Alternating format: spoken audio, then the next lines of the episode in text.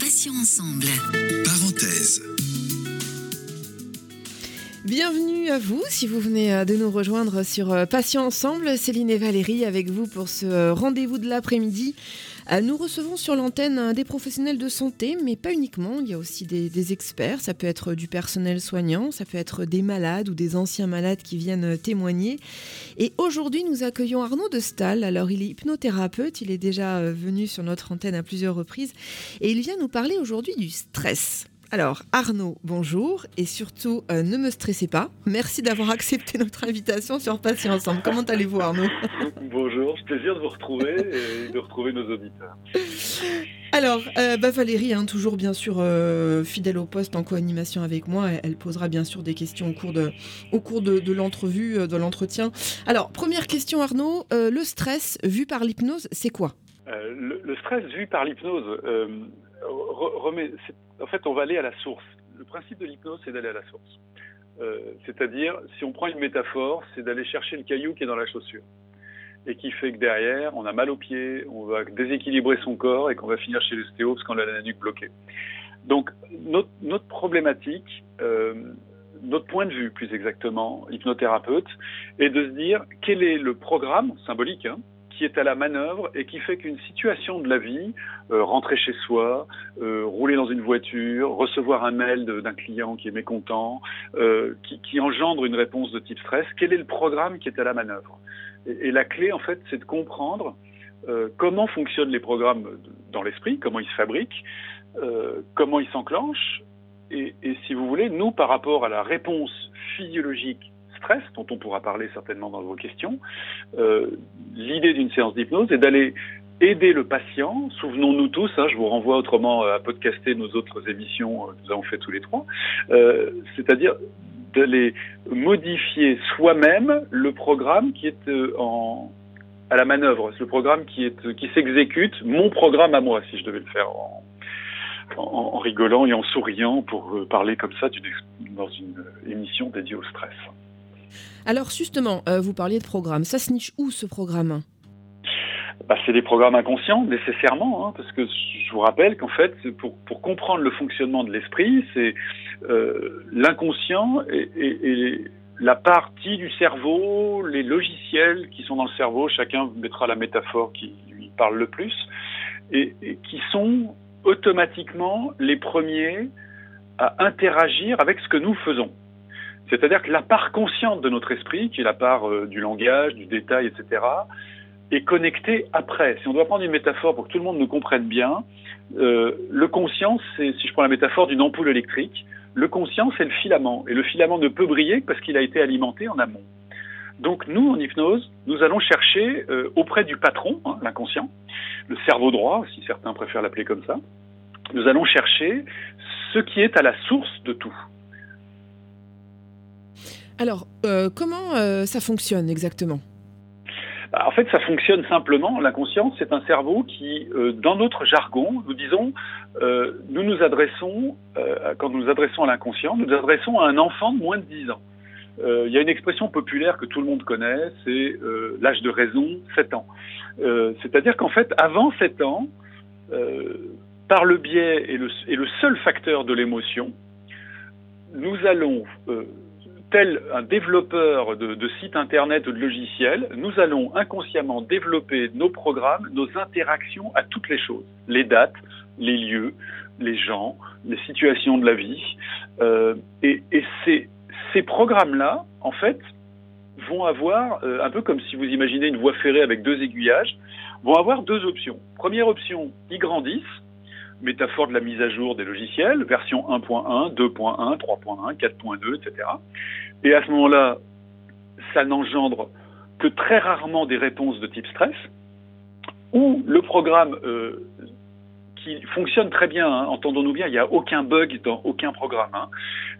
Sauf que si ce programme reste dans une mise à jour enfance, euh, pour que chacun comprenne bien, c'est comme si en fait, euh, moi du haut de mes plus de 50 ans maintenant, euh, c'est comme si je regarde le monde, j'écoute le monde, je perçois, je ressens le monde à travers mes, yeux d'enfant, mes oreilles d'enfant, mes perceptions de petit garçon. Donc du coup, ça va engendrer des réponses de type stress. c'est la clé. Alors Arnaud, euh, comment se, traite le stress en hypnose? Et puis après, moi j'aurais des, questions à vous poser. On rentrera un petit peu plus dans, les facteurs déclenchants, les profils psychologiques et, compagnie. Alors oui, c'est une super question parce que une fois que tout le monde a bien compris que euh, nos programmes se fabriquent dans l'enfance, donc à un moment de notre vie où nous sommes incapables de faire la part des choses, de prendre du recul, euh, de la distance, de la hauteur, chacun se trouvera le, le mot qui lui convient, euh, eh bien, en fait, nous nous retrouvons en fait à distordre sans cesse ce qu'il se passe. Euh, du coup, une séance d'hypnose euh, va consister à aller chercher le programme qui est en dessous, hein, le programme d'enfance qui est à la manœuvre, et qui engendre une réponse de type stress. Par exemple, on peut prendre un, truc assez connu dans, le rapport que nous avons tous avec ce qu'on appelle par cette ineptie linguistique nos supérieurs, hein, comme si des gens pouvaient être supérieurs à d'autres. Donc voilà, c'est que dans leur fonction, à un moment, si je prends l'exemple de l'entreprise, euh, ou si je prends l'exemple de la famille avec des patriarches par rapport à des gens plus jeunes, personne n'est supérieur. Il y a des gens qui ont plus d'expérience, euh, il y a des gens qui ont une mission, euh, et, d'autres qui en ont une autre. Donc du coup, si à un moment je reçois un mail de ce que je vais qualifier dans mon monde de supérieur, c'est que le programme va, va être un programme, et chacun va le comprendre facilement, où en fait celui qui s'adresse à moi est plus grand que moi. Donc ça veut dire que je vais me retrouver dans une réponse euh, de type enfance qui va engendrer une, réponse de type stress physiologique. Parce que pour, parler du stress euh, physiologiquement, euh, que chacun comprenne bien, bah, je vais prendre la métaphore de la voiture avec un accélérateur et un frein. C'est-à-dire que notre système nerveux, en fait, il a un côté où il est fait pour accélérer et un côté où il est fait pour freiner. Euh, L'adrénaline nous permet d'accélérer, les endorphines nous permettent de freiner. Euh, et, quand je reçois de la part de quelqu'un, euh, je sais pas, par exemple, mon, patron m'envoie un mail qui est, euh, que je juge agressif, en fait, c'est bien mon programme qui va interpréter cet email comme agressif parce que dans mon programme d'enfance, il est supérieur à moi, donc je dois faire les choses parfaitement pour lui faire plaisir, euh, et, peut-être que ça ne correspond pas complètement à moi. Donc, si vous voulez, l'idée de la séance d'hypnose, c'est d'aller chercher euh, ce qui coince, euh, le programme qui est à la manœuvre, pour aider la personne à ce qu'elle le modifie, afin que face à la même réunion, au même coup de fil, au même email, peu importe, je prends un exemple professionnel, hein, on pourra en prendre d'autres, eh bien, ma réponse interne je parle de ce qui se passe dans ma tête, c'est-à-dire au lieu d'avoir la tête qui se met à bouillir, le cœur qui se met à cogner, le ventre qui se met à serrer, eh ben, je suis moi-même avec ma réponse adulte face à une demande. C'est-à-dire, je vais activer mes capacités de prendre du recul, je vais euh, symboliquement, si on imagine comme un grand filtre dans lequel il y aurait toutes mes expériences de vie, bah, ce qu'on vient de me demander va passer au travers de toutes ces expériences et donc va être interprété à travers euh, l'ensemble de, mes expériences de vie, donc je vais pouvoir y répondre au maximum de ma sérénité du moment. Voilà. Alors Arnaud, moi j'ai des questions concrètes de néophyte, hein, euh, puisque moi je suis euh, quelqu'un de, très angoissé, de très stressé, et ce depuis très jeune, donc voilà, c'est un sujet qui me, qui me touche. Valérie, euh, vous-même, est-ce que le, stress, ça fait partie de votre vie, ou vous êtes quelqu'un qui gérait bien le stress? Alors je dirais qu'à la base, je suis plutôt quelqu'un qui gère bien et qui ne ressent pas le stress. Alors je dirais ça, c'est hors maladie, mhm. puisque j'ai vraiment découvert euh, bah, des petites crises d'angoisse et, des grandes peurs euh, en fonction des étapes de la maladie. Et justement, je me posais la question de savoir si l'hypnothérapie pouvait aider dans ce cadre-là, puisque aujourd'hui, j'ai envie de dire, je suis un peu, euh, j'allais dire, conditionnée avec ces nouvelles peurs qui vivent avec moi. Euh, voilà, que j'avais jamais encore, jamais expérimenté. Et pourtant, j'ai eu des jobs de manager euh, longtemps à responsabilité, mais c'était mm. plutôt facile, quoi. Alors, c'est très parlant ça. Hein. Arnaud, pourquoi alors y a-t-il des gens qui... Alors moi c'est quelque chose qui me dépasse, mais tant mieux pour eux. Hein. Pourquoi y a-t-il des gens qui ignorent le stress, quelle que soit la situation, que ce soit une grave maladie, un problème au travail où ils sont euh, enguirlandés ou, un accident de voiture, ils ignorent le stress. Ils ont une maîtrise totale. C'est dû à quoi ça? Bah, c'est dû au fait que leur programme se soit mis à jour. C'est-à-dire que euh, si, vous, je reprends l'exemple, vous recevez euh, le mail de votre boss qui vous parle de façon, euh, voilà, pour le moins, etc. bah, il y a deux options. Vous avez un programme d'enfance et ça va être comme un enfant en train de se faire enguirlander par la maîtresse d'école ou son papa. Donc ça va engendrer une réponse stress, adrénaline, etc. Ça c'est moi. vont très loin. Hein. C'est-à-dire que les accumulations de ce genre de choses euh, fait qu'à un moment, comme le programme n'est pas à jour, chacun l'a bien compris, eh ben c'est le même programme qui se réenclenche. Du coup, c'est comme un hamster en train de tourner dans sa roue. On n'en sort pas et ça va aller jusqu'aux extrêmes chez les gens les plus stressés parce que leur programme est vraiment inadapté à ce qu'ils font dans leur vie, ben, ça va aller jusqu'au burn-out, ça va aller jusqu'à des accidents cardiovasculaires, jusqu'à les AVC, enfin toute cette, je mets les guillemets, toute cette joyeuseté de la vie. Euh, donc ça, c'est quand le programme n'est pas à jour, ça va, ça va jusqu'à des, points qui sont euh, euh, hallucinants. De l'autre côté, c'est magnifique Valérie, parce qu'en fait, c'est exactement ce qu'on partage en hypnose. En hypnose, ce qu'on fait avec nos patients, c'est la chasse aux ressources. C'est-à-dire, vous, Valérie, vous avez un programme qui fait que dans le pro, Vous êtes tellement à jour, c'est tellement vous-même en fait, hein, parce que être à jour, c'est la quête de soi. Hein. C'est-à-dire, c'est arrêter de ressembler justement à quelque chose qui nous a été inculqué par la vie, hein, pour le faire euh, rapide, pour être soi-même. Quand on est soi-même et qu'on reçoit un mail désagréable de quelqu'un, on va être capable de faire la part des choses et de dire à son boss, t'es gentil, en tant qu'être humain, tu me parles différemment.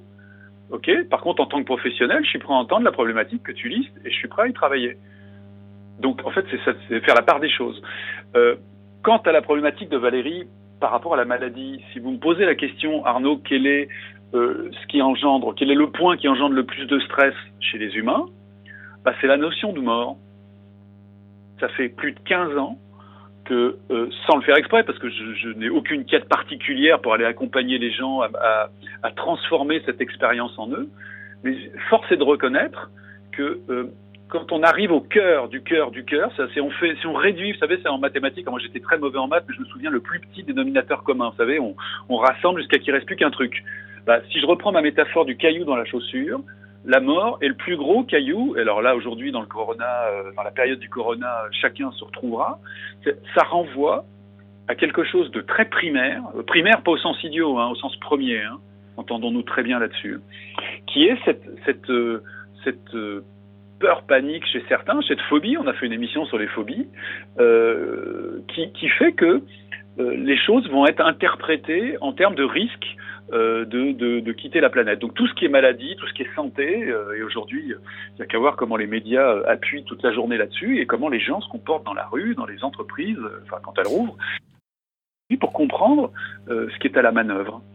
Arnaud, euh, juste une question. Vous disiez c'est la mort qui engendre euh, le stress et la peur, mais est-ce que c'est la mort ou la souffrance qui engendre euh, la peur?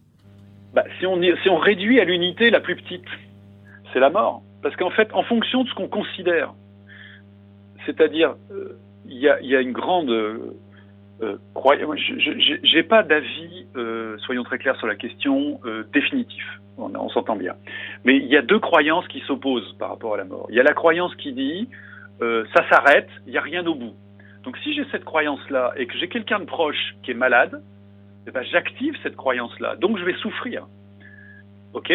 Si j'ai cette croyance parce que c'est moi qui suis malade, qu'il n'y a rien au bout, c'est-à-dire que c'est un monde où en fait il n'y a pas de fin, enfin il n'y a, rien, c'est quelque chose qui est complètement étiolé, bah, ça va me stresser. Maintenant, si je prends la croyance de l'opposé, alors la croyance de l'opposé, il y a beaucoup de psychiatres, je pense à en particulier Olivier Chambon, qui dit aujourd'hui c'est plus une croyance, c'est attesté et vérifié par la science. Néanmoins, je pèse ce mot néanmoins. Beaucoup de gens dans leur système de croyance ont du mal à recevoir tout ce que les expériences expérience de mort imminente, expérience scientifique euh, avérée, réavérée. Il y a des scientifiques qui, sont, qui se sont engagés euh, dans cette voie-là de, du continuum du vivant depuis très longtemps. Et ce qui se passe, c'est que si j'ai cette croyance-là, que quelqu'un que j'aime est malade, ben, je pense la fin autrement. Et si c'est moi qui suis malade, je pense la fin autrement. Donc en fait, ce que je suis en train de vous dire, c'est pas merci de penser que la vie continue ou merci de penser qu'elle s'arrête, c'est hors de mon propos. Ce que je suis en train de vous dire, c'est que nous vivons tous avec soit une croyance, soit l'autre. Et quand on prend la définition même d'une croyance, ça s'appuie sur du vide. C'est-à-dire si vous titillez n'importe quel de vos amis qui a la peur qu'au bout il n'y a rien, ben en fait ça s'étaye par du vide. Il n'y a pas de preuve hein, pour le faire scientifiquement. Pour autant, l'autre côté, bien qu'il y ait des preuves, je vais rester au stade où c'est aussi une croyance. Et qu'est-ce qui se passe? Bah, en fait, qu'est-ce qui interdit notre esprit, le vôtre Valérie, le vôtre Céline, le mien Arnaud, de passer de celle qui me fait peur et donc qui m'empêche de vivre, qui m'empêche de profiter de ce que j'aime, pour la passer du côté où bah, la vie est possiblement un continuum et ça me permet d'apprécier la vie, d'apprécier les journées, euh, et d'apprécier les, gens euh, qui, sont autour de moi. Mais Arnaud, au-delà de la, de la, croyance dont on vient de parler, euh, la mort, c'est tout de même une délivrance. Qu'on croit qu'il y a quelque chose derrière ou qu'il n'y a rien quand on souffre, c'est une délivrance. Donc, est-ce que... Ça, c'est votre interprétation. Là, vous venez d'exprimer votre point de vue. Ah, mais non, ben. mais c'est magnifique. c'est magnifique. J'invite tout le monde.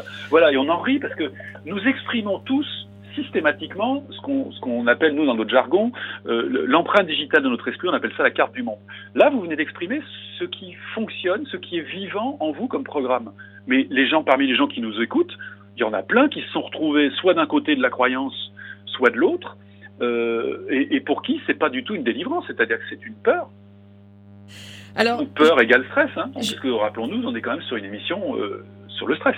Oui, oui, tout à fait. Après, c'est vrai que voilà, moi, j'interprète plus le stress, mais je parle vraiment à titre purement personnel. Euh, je l'assimile à la souffrance. Euh, donc, c'est ça qui me fait le plus peur. Effectivement, vous parlez des maladies et tout ça. C'est moi, c'est ça qui me tétanise totalement. Ceci étant dit, on n'est pas là pour parler de moi.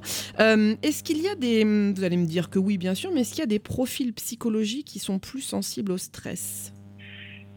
Bah, je dirais que c'est surtout des programmes qui sont plus sensibles au stress. C'est-à-dire que dans, dans nos programmes d'enfance, quand on, a euh, bien euh, appris par cœur euh, que tout ce qui est plus grand doit être respecté, suivi, etc., et que on se retrouve dans des situations de la vie où il faudrait justement qu'on puisse remettre un peu tout ça en cause, eh ben on est prisonnier. Je reprends cette métaphore du hamster dans sa roue.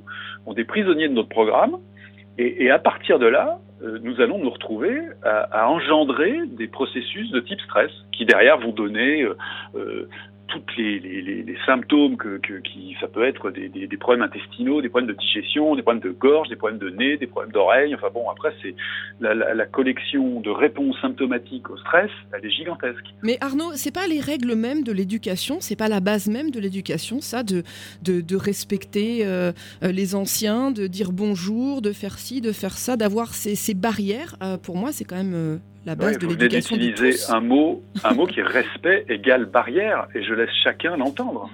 Moi, je serais d'avis, je serais d'avis, je serais d'avis que nous nous interrogions sur euh, qu'est-ce que ces barrières que nous apprenons à mettre dans l'enfance. Euh, et, les, et les gens âgés qui nous écoutent, moi j'ai une maman qui a 89 ans, euh, effectivement les enfants étaient séparés des adultes. Qu'est-ce que vous pouvez penser avec votre cœur qui peut remplacer une barrière et qui, reste à servir le mot respect.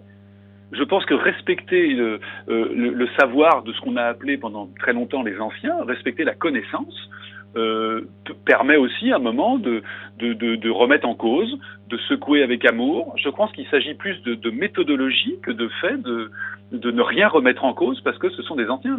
Cette notion de barrière est très dangereuse. Hein. Arnaud, alors euh, moi je vais vous coincer aussi, peut-être, j'espère. Dans les cordes, dans les cordes. Euh, non, non, je vais pas vous coincer, mais en fait il y a plein de questions qui me viennent pendant qu'on discute. Alors, quid euh, du libre arbitre? Parce que si on est tous tributaires d'un programme, où est la part de, libre arbitre là-dedans? Oh, c'est une immense question là. Il faudra refaire une émission. Le, libre arbitre, les neurosciences ont, découvert quelque chose au tout début de leurs travaux dans les années 80 qui s'appelle les neurones miroirs. Les neurones miroirs, euh, en fait, si je le fais en synthèse pour que tout le monde nous comprenne en deux secondes, c'est que si moi je bouge ma main de papa d'un petit bébé qui a, on va dire, six mois devant moi, et que je fais bouger mes doigts, et que lui bouge ses doigts, les neurosciences ont fini par comprendre que le fait que moi je bouge ma main allume les neurones dans la tête du petit bouchon qui est en face de moi. C'est-à-dire c'est pas le fait qu'il bouge sa main, c'est le fait que moi je la bouge. Donc là, si on doit être violent, libre arbitre zéro. Or, c'est le moment où tous nos programmes se fabriquent. Donc le libre arbitre arrive après. C'est-à-dire que c'est au moment où, vous voyez, on parle de stress. Au moment où je sens dans ma vie, euh, moi j'accompagne des enfants à partir de 8-10 ans, ils ont mal au ventre parce qu'ils vont à l'école, etc. Et eh ben en fait, ça veut dire quoi? Ça veut dire qu'ils somatisent. C'est-à-dire que quand le corps physique, hein, la partie physique, le corps, est en train de nous dire stop, eh bien, ça signifie que j'ai mon libre arbitre qui est en train de s'enclencher. C'est-à-dire que quelque chose en moi dit ça, égale non normal, anormal. Et à partir de là, si je suis petit garçon, petite fille, bah, ma maman va s'inquiéter, elle va m'emmener chez le thérapeute. Si je suis adulte, je vais me prendre en main directe. Donc c'est là le libre arbitre. Et, vous pouvez passer votre vie, nous pouvons passer notre vie avec des programmes qui nous rendent tristes dedans nous, qui nous font souffrir dedans nous, qui nous font de la peine dedans nous, de la colère, peu importe, et les, garder toute notre vie. Et c'est toujours un libre arbitre. Valérie, peut-être une, question à poser à Arnaud?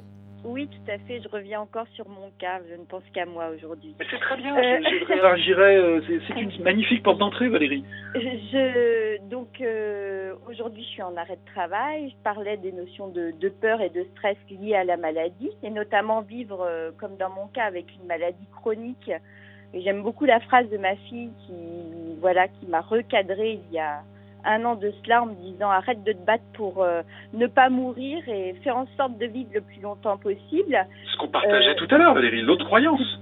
Tout à fait. Et donc demain, imaginons demain, je retourne travailler, ce que j'espère, pas demain, mais d'ici quelques mois. Est-ce que je vais être programmée avec mes, enfin voilà, euh, avec cette expérience de la maladie, ou est-ce que je vais retrouver mon, bah, que j'étais avant, c'est-à-dire euh, plutôt cool par rapport à ça. Vous ne me demandez pas d'être Madame Irma quand même, parce qu'il y a des gens, il y a des gens qui aiment bien, qui, comprennent très peu l'hypnose, qui mélangent les deux. je vous assure, je vous rassure tout de suite, il n'y a aucune Madame Irma en hypnose. Ça n'existe pas. C'est quel programme bah, On parlait de programmation. Est-ce que je suis nouvellement programmée ou est-ce que j'ai un nouveau programme maintenant qui est mis en place et qu'il faudrait que je travaille? Ou, euh, ou est-ce que, euh, compte tenu du contexte, le fait de me retrouver dans un contexte que je connaissais déjà, qui n'a rien à voir avec maladie, ma maladie, je vais être sur le programme que j'utilisais avant bah, ce qui se passe, c'est qu'il y a de grandes chances que le programme euh, qu'on va qualifier chez vous pro, hein, professionnel, qui fonctionne très bien sans stress, se réenclenche automatiquement. Néanmoins, le programme stress aujourd'hui, qui est lié à la souffrance, à la maladie et aux conséquences de tout ça, mériterait libre arbitre, hein, je rebondis sur la question d'avant, qu'à un moment, vous vous disiez, bon, bah, qu'est-ce que je peux changer dans ma programmation avec des guillemets qui fait que je vais vivre cette maladie autrement? Ça ne veut pas dire, ça ne transforme pas les maladies en partie de plaisir, on s'entend bien tous, nos auditeurs et vous deux. C'est juste un regard euh, un, filtrage différent de la même chose. Donc en gros, Arnaud, vous êtes en train de nous dire que si on décide, si notre cerveau décide à un moment donné euh, d'arrêter de se stresser, on peut inverser la tendance. C'est-à-dire que moi, j'ai l'impression de me laisser dominer et submerger par mon stress, mais mon corps m'a souvent dit plusieurs fois d'arrêter. Voilà, effectivement, le burn-out et tout ça, j'ai connu. Mais est-ce que ça veut dire que si à un moment donné, je me dis, bon, allez, il faut que le cerveau euh, agisse sur la matière, à un moment donné, je me dis, stop, arrête de stresser, je peux euh, enrayer le processus. Hein.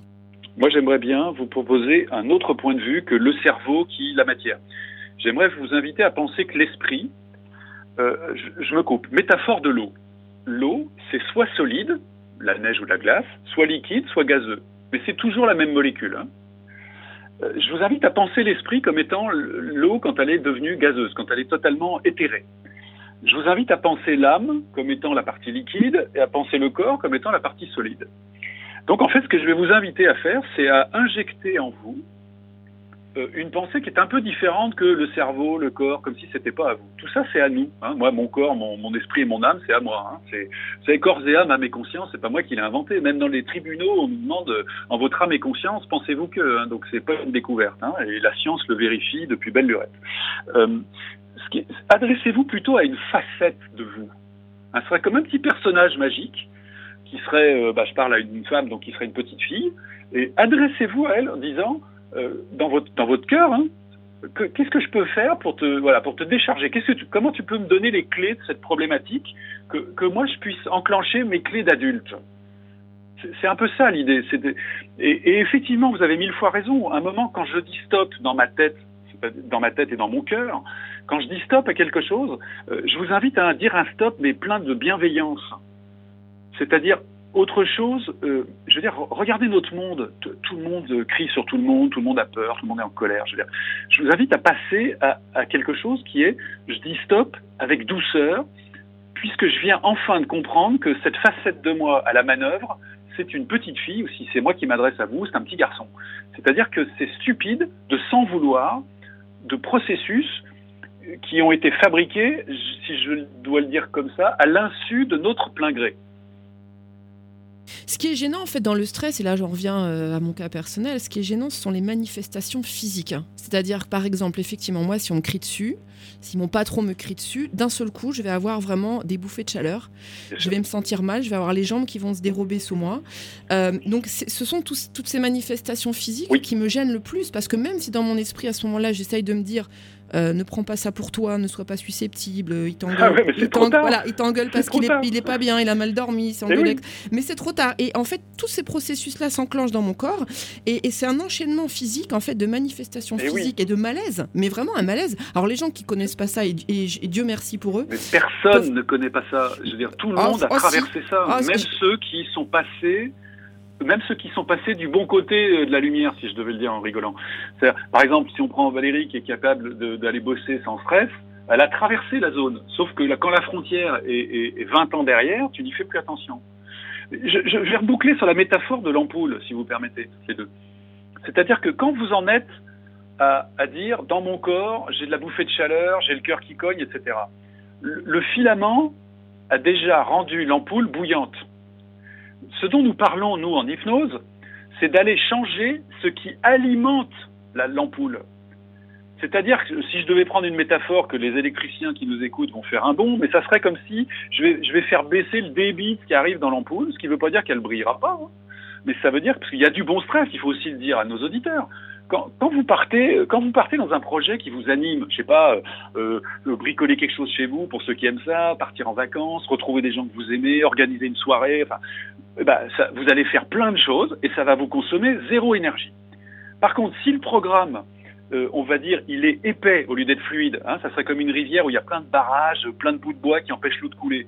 Ben, si ce programme est comme ça, eh ben, mon filament il va surchauffer et surchauffer, ça va donner les symptômes dont vous parlez, Céline. Valérie en a parlé d'autres. Euh, moi, quand je faisais beaucoup de sport à, haut niveau, quand j'étais enfant, je faisais de l'escrime, bah, j'avais mal au bide, mais c'était, mais c'était, mais à se tordre. Les, les, les, soirs de compétition, il me fallait 4 heures pour arrêter d'avoir mal au ventre. Je veux dire, c'est, c'est la, c'est comme si j'avais éteint l'ampoule, alors que l'ampoule est toujours très chaude. Vous me suivez? Et, et, là, ce dont nous parlons, et j'invite chacun de nos auditeurs à, à se, régaler, d'aller faire la recherche dedans vous. Qu'est-ce qui m'enquiquine au fond? Vous avez dit crier il y a deux secondes. Donc ça veut dire que la notion de cri est très présente. Et c'est vrai que les séances d'hypnose, nous, on apprend à écouter les mots. Vous avez entendu tout à l'heure, il y a eu barrière, là, il y a eu cri, etc. C'est-à-dire, qu'est-ce qui est à la manœuvre et qui va enclencher mon programme d'enfance, lequel va faire que dans mon corps, je vais avoir mal au ventre, la gorge qui serre, etc. Ça prend forcément évidemment sa source, on l'a vu dans la petite enfance. Euh, les cris, effectivement, pour moi, c'est parlant, c'est le cas de le dire. Euh, c'est vrai que je réagis euh, instinctivement aux cris, je n'aime pas le bruit, donc c'est vrai que ça, me ramène à ma petite enfance. Valérie, on s'est bien fait disséquer là, non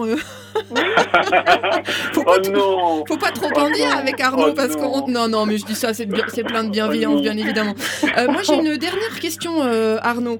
Est-ce qu'on peut être stressé, mais hyper stressé, quoi, hein, à quand il y a une porte qui claque, euh, jusqu'à ses 60 ans, admettons. Et puis d'un seul coup, euh, ça disparaît. Ou alors le cas inverse, on n'est pas du tout stressé, on est cool, tout va bien. Et puis par exemple, avec la mise en retraite, et eh ben hop, on devient stressé. Est-ce que ça arrive ça? Ah bah, Si on parle de la retraite, qui est un grand facteur de stress, c'est que en fait, vous avez des gens qui vont avoir un programme où ils sont hyper actifs, avec un rapport aux autres, des choses à faire, un cadre, on se lève, on y va, on se transporte, etc. D'un seul coup, bah, tout est ouvert. Les barrières, hein, pour vous titiller, toutes les deux, sont retombées. Et sans barrière, les gens perdent leur repère. Et du coup, il y a beaucoup de gens qui démarrent à la retraite, euh, ils, tombent malades, au pire, euh, ils stressent, j'allais dire au mieux, hein, et, et seuls, seuls ceux, bah, dans mes amis, j'en ai, ils sont restés assez actifs donc ils ont, ils ont organisé leur retraite pour continuer d'être euh, un, artisan de la société, donc participer au collectif. Bah, eux, ça se passe plutôt très bien. Valérie, euh, je vais vous laisser la, question de, de, la fin euh, à Arnaud, parce que je pense que vous avez des centaines de questions à lui poser, mais allez-y. C'est ça, c'est difficile, même de choisir la dernière question. Côté votre cœur. je, rebondis par rapport à la notion de retraite. Est-ce qu'on peut avoir euh, les mêmes, euh, dire, symptômes en quelque sorte que ce que Céline évoquait lorsqu'il y a un arrêt euh, brutal justement de la vie professionnelle pour aller vers un, arrêt maladie? Ah oui, oui, oui. C'est-à-dire qu'en fait, il y a deux options. Mais là, si on parle des gens qui que ça fait souffrir que d'arrêter de travailler, euh, oui, oui, oui. Le, programme, le nombre de séances que j'ai pu, que je peux mener sur cette problématique, vous n'imaginez pas. C'est, c'est, c'est quand même un des grands pas euh, je ne sais pas si c'est un passage, hein, en deux mots, euh, mais c'est quand même un des grands pas de notre vie. C'est-à-dire que on, nous apprend quand même dans notre société occidentale euh, à chercher du boulot, à réussir nos études avant pour trouver du boulot, à chercher du boulot, à garder notre boulot, à gagner notre vie. Je laisse chacun entendre le, verbe, hein, gagner sa vie comme si on la jouait. et d'un seul coup, paf, tout s'arrête. Donc, si vous voulez, la mise à jour, elle me paraît intéressante. Hein. Arnaud de Stahl, bah, merci infiniment pour cet entretien passionnant. Euh, dans parenthèse, on pourrait rester encore une fois des heures entières. Euh, je rappelle que vous êtes hypnothérapeute. Alors, je rappelle également pour les auditeurs que vous pouvez écouter ou réécouter euh, nos émissions en podcast sur notre site, bien sûr, passion pluriel-ensemble.fr. Merci Arnaud. Merci à toutes les deux, c'est un bonheur.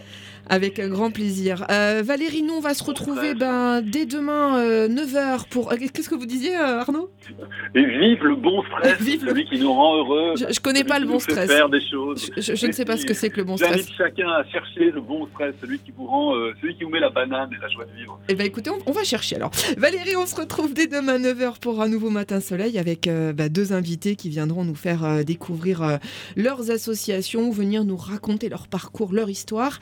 11h30, c'est la rubrique Vous avez un message. Alors, euh, bah, Arnaud, je vous encourage euh, à nous euh, laisser un petit mot sur l'antenne grâce à notre répondeur 01 86 86 86 36 ou sur mon message patient pluriel-ensemble.fr. À 17h, on se retrouve avec Valérie pour accueillir un nouvel invité dans parenthèse. Passez une excellente fin de journée. Moi, je vous dis à demain comme d'habitude et d'ici là, prenez soin de vous et des vôtres. Salut, salut. Ensemble. Parenthèse.